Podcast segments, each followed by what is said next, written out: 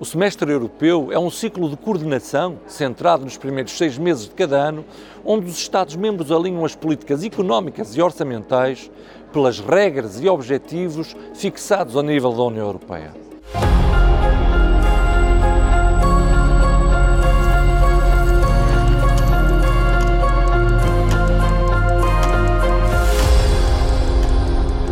Esta coordenação é essencial para prevenir discrepâncias e assegurar a convergência e estabilidade em economias cada vez mais interdependentes e integradas, garantir a solidez das finanças públicas, fomentar o crescimento económico, prevenir desequilíbrios macroeconómicos excessivos na União Europeia.